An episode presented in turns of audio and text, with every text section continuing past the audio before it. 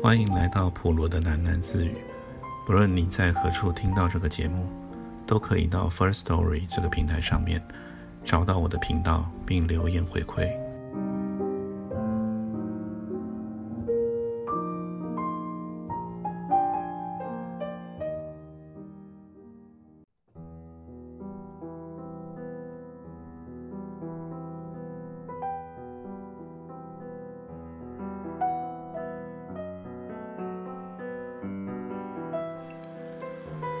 了行政大楼之中，自己的隔屏座位待了一会儿。军霞回到了地下基地，在手术台之前坐了下来，万分郁卒。辛先生没收了他的密室钥匙，这并非什么难题。军霞正巧是一个不需要钥匙开锁的人，辛先生正巧也声明这个道理，所以他在密室的门扉。贴满了数十张的封条，封条上面是辛先生的亲笔墨宝，抄了一些隽永的诗词，符咒似的，成功的驱退了军侠。现在军侠最多只能够隔着门扇，看着缝隙里射出的丝丝强光，听着超重低音喇叭不断的轰声雷动。那位焦急请假的黑爸。却消失了。他是被辛先生逼的，人们这么一致的认为，逼得他回归善利合成。这么一来，以后他就很难再回城了。大家这样说，但其实他哪儿也没有去，黑爸只是跳进了河里。三天之后，才在非常远的下游浮出了水面。离他的家园还是远远的百里呢。不管人们怎么为此非议，辛先生始终一派优雅，在公务的处理上精明仔细，对各项管理环节驾轻就熟。可以这么说，他已经度过了某种青涩期，从一个低调羞怯的主管，出脱的威风凛凛。当辛先生发起威的时候。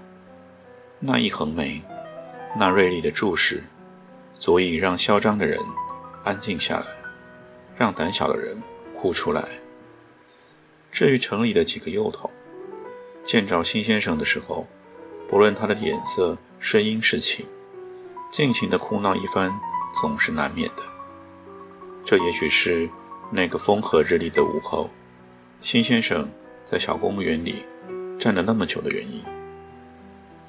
仿佛是正巧路过，辛先生偶然驻足，考察新一季的植栽造景。他在几棵浓密的树影的掩护之下，始终没有现身，以免打搅了一个小幼儿的玩耍时光。看不出性别的小幼儿，正在柔嫩的草地上高举起双手，摇摇摆摆的学步，最后一步总是紧急扑倒。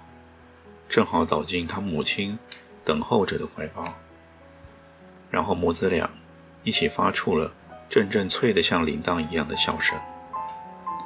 微风暖阳之下，这幅画面，辛先生看了非常久。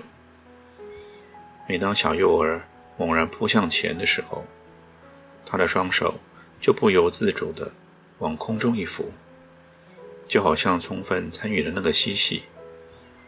连他那紧绷的眉梢也温柔了几分。这一天的例行干部会议，秦先生简短的打发了各项讨论。遣走了开会的同事以后，他将几个人事单位的员工招进了办公室。几个员工期望着他，秦先生摘下眼镜，擦干净，又低头仔细的掸去了袖口的灰尘。才开口说：“城里有几个小孩。”员工们面面相觑。人事主管谨慎地问：“请问你的小孩的定义是？”“儿童啊，也就是所谓的小朋友，还没有自主能力，整天需要大人照顾的那种孩子。就我所知，常住的大约七八个吧，另外还有短期居住的。你也知道，有些居民安置自己的小孩实在有困难，会带来合成也都是不得已的情况。我明白了，请问城里是依什么规定收留这些小孩呢？员工们再度面面相觑，人事主管答道。说实在的，没有相关规定啊，秦先生。小孩子基本上不太好伙食的，甚至也不占床。只要是跟着家长来这边，城里一向都是收留的。多年来一直都是这样啊。有点龅牙的人事科女职员不禁插嘴道：“谢谢，现在我清楚了。”谢先生思考了片刻，朝向人事主管说：“我想请你立刻拟一个方案，将非法拘留的儿童全部送到城外适合的收留单位去。”可是，辛先生，把小孩子弄走，没有这样的规定啊！没有这样的规定，那我们就拟一条。辛先生指示。该移送去哪个对口单位，请你们现在就去协调。我想就以一个月为限吧。一个月以后，我不希望再见到城里有十二岁以下的小孩。一个月以后，合成在某种层面上永远不同了。从孩童的脆嫩的笑声中彻底的惊空。辛先生所始料未及的是。却多出了另一种形式的喧哗。一小群失去孩子的家长们，在许多同行者的伴随之下，展开了颇有组织的抗议行为。一时之间，各种陈情的海报、布条满天飞。中央大道上出现了小小的游行示威，罢工的消息悄悄地酝酿中。辛先生的办公室。也迅速给予了回应，类似某种戒严的新管理条例颁布了出来，附带法则。法则让人充分明了，辛先生不喜欢以任何形式惩戒居民，但若是希望早日取回公民的身份，最好不要挑战辛先生的耐心。这份公文有效地解除了城里的脱序情形，示威的人们。恢复成为良民，除了一个年轻的母亲。这个母亲始终没有办法相信，别人竟然有权利从他的怀里将他体内纵横的小儿子强行扯走，带去远方的寄养单位。他想不出什么太具体的方法讨回孩子，但他确实知道自己满腹委屈。既然委屈到了这个地步，按照他的惯例，加害者就必须遭受到双倍的苦恼。所以，他天天如常到工厂上班。等到了休息时间，即使只有十分钟，他也要飞奔地赶往辛先生的办公室。当然不得其门而入，他并不在乎。这个年轻的母亲就在会客室中坐定了，面色阴沉，扯开了嗓子。便高声的痛哭，泪水供应不及也没有关系，因为他很擅长干嚎。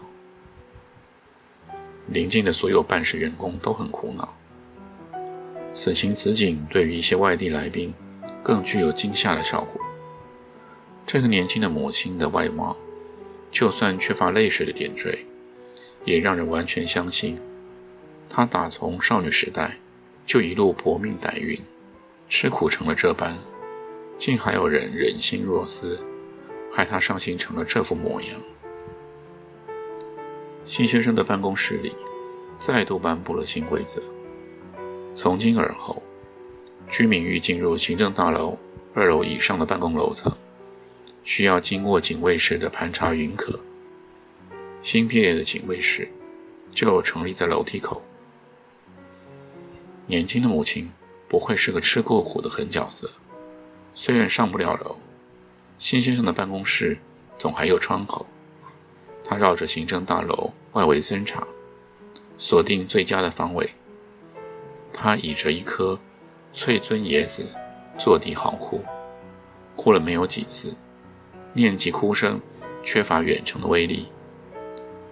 他改口付诸语言，基于他在市井中骂街的丰富经验，年轻的母亲放弃长篇的诉冤，只以音节简短、内容不连贯的人身攻击作为重点。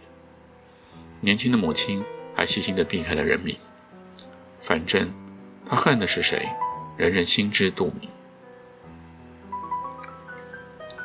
行政大楼的职员们更苦恼了。每隔不久，就要听见窗外不远处传来连珠的炮火，粗野有劲地叫喊道：“大坏蛋，变态又没心肝！你可以再白目一点啊，恶魔！为什么还不下地狱啊？”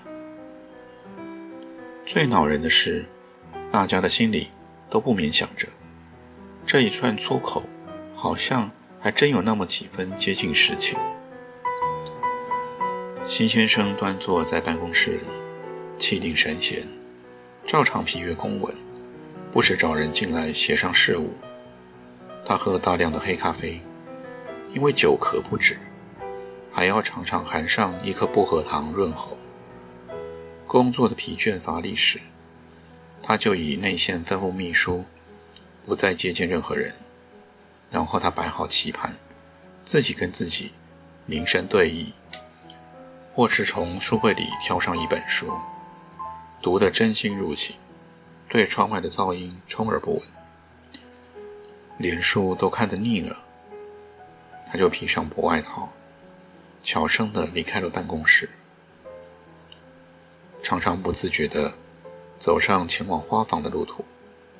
新先生拐个弯，转赴诊所，与三百磅医生社交数眼。他便进入地下走道，抵达密室。密室里，他不再需要军霞作陪。军霞只能在事后收拾残局。如果辛先生宽宏大量的忘记贴上封条的话，军霞多半在密室的墙角找到访客。访客几乎总是鼻青脸肿的。为了帮他清理外伤，有时军霞不得不动用手术刀。最严重的一次，一进密室，就见到整把砸烂的椅子散布在地板的各处，访客呈现昏迷不醒的样子。军霞迅速解开他的衣裤，彻底摸索他的躯干的四肢，没有骨折，淤痕也不多。将访客翻个身，鲜血却从他的嘴角大量的淌流而出。没有人知道，辛先生的心里。也有相当程度的委屈。他本是一个那么不喜欢写信的人啊。唯有读书与下棋，可以忘忧。书架上排满了编号相连的小说。辛先生在买入他们的时候，连封面也不曾多看一眼，直到真的要展卷阅读了，才认真挑选。他偏好时空背景。设定在古代的题材，年代越久远的故事，他越喜爱。偶尔，他也奇怪着，为什么在禁忌越多的年代里，人坏了起来越真实呢？辛先生又发现，他不是一个适合文学的人，再怎么入迷，总也隔阂着一层抗拒，总希望佐证确凿，希望确知故事。与这世界有所联系，所以他转而进入历史的领域，阅读一切他搜罗得到的人物传记，就这么读得入神，忘记早已过了加班的时分，没有发现窗外一片夜色。辛先生从办公室的座位抬起头的时候，吃了一惊，想吓死我是吗？辛先生道：“军霞安静地立正在他的面前，跟一个幽灵似的，来了怎么不出半点声音呢？”君夏于是出声说：“辛先生，请让我进去觅食。昨天不是才让进去过一次，喂他吃饭吗？今天必须再进去啊，辛先生。想通知你一声，我得拆开你的封条。”君夏含着脸说：“他并不知道，刚才将辛先生吓了一跳的原因，就是他这个表情。”收到了封条，不知你是否注意到，我这次在上头抄了些什么？访客根本吃不下东西啊，我只能给他打点滴啊。是一首回文诗，回文诗你听过吗？那是一种结构特别巧妙的文字艺术品，你可以从任何一个角度欣赏它，正着读，倒着看，或是你喜欢从中间拆开来也很好。它总是能组合出不同的趣味，但是它脱水的厉害啊！我几乎都找不到血管了，已经请三百磅医生帮忙了，我们都怀疑他有点内出血的现象。可他想呈现的却不是趣味，应该说是美才正确，经得起各种审视的美。君想，你试着找找看。我已经将他们打乱了。你找得到从哪儿开始是第一句吗？提示你，第一句和最末一句可以完美的衔接。花了我一番周折才完成了，你却找出第一句。回来念给我听听。血压和心跳也都非常不好了，都接近衰竭了。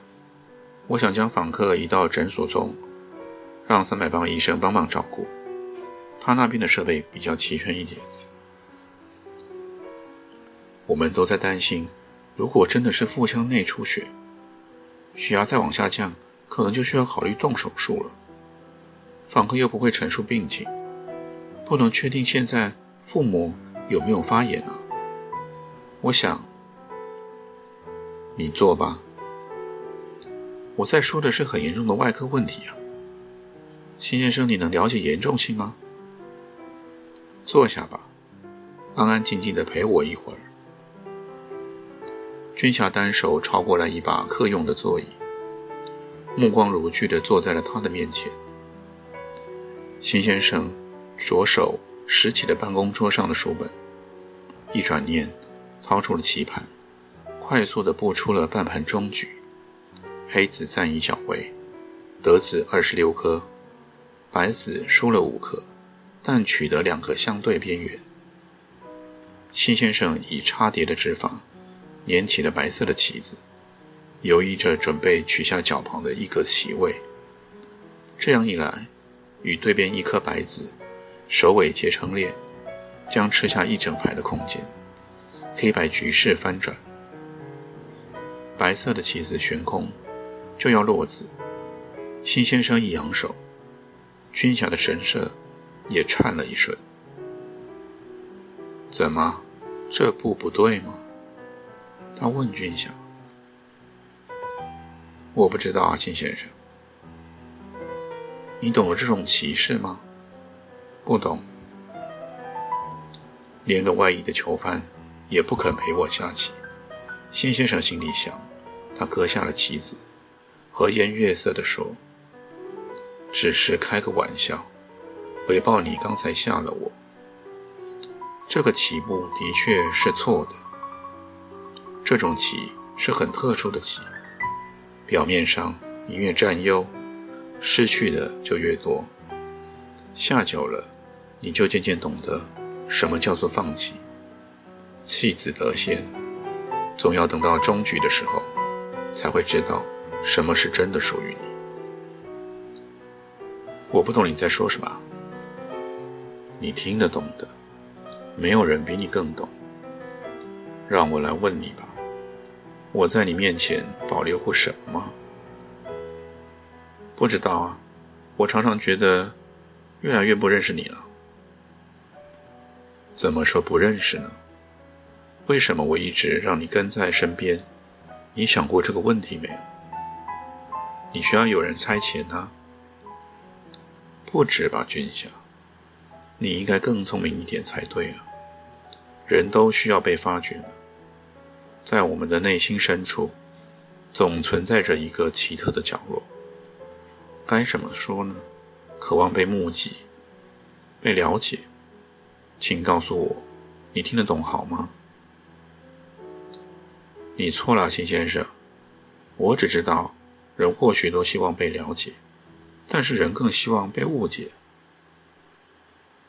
被误解成一个更好的人。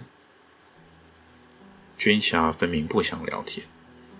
辛先生一霎时感到了疲倦，你额角也胀疼了起来。他按揉了两边的太阳穴，下达逐客令：“你出去吧。”